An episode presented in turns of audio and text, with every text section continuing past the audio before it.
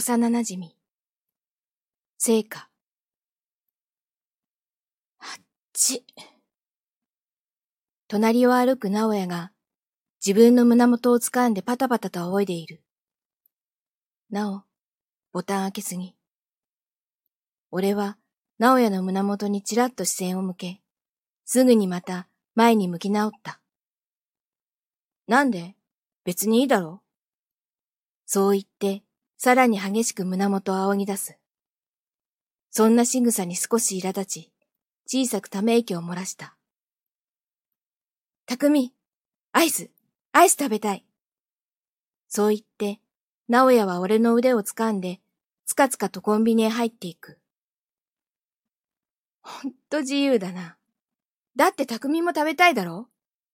そんなキラキラした目で見られたら、何でも直哉の言うことを聞いてしまうということを分かってやっているんじゃないかと思えるくらい、それはいつも的確なタイミングで発動される。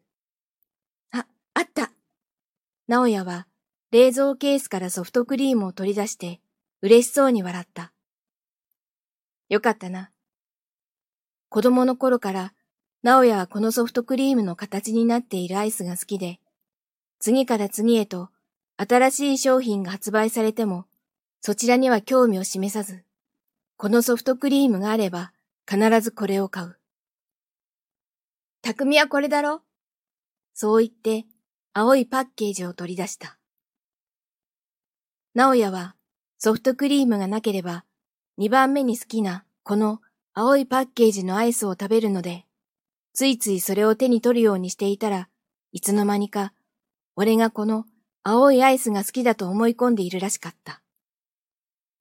会計を済ませてコンビニを出た俺は、すぐにでもソフトクリームにかぶりつこうとしていた直哉の背中を押して、すぐ近くの小さな公園に向かった。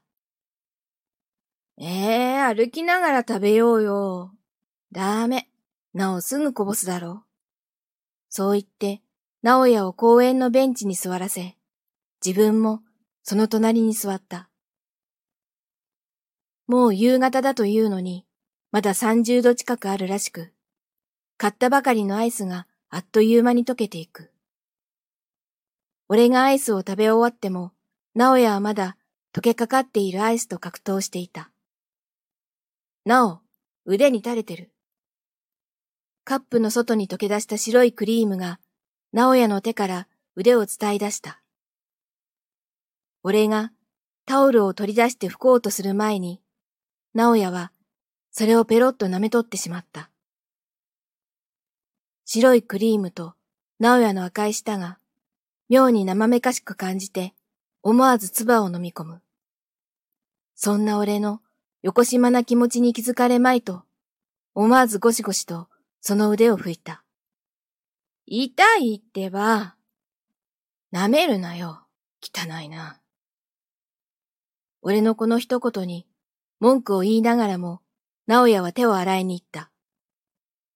汚い。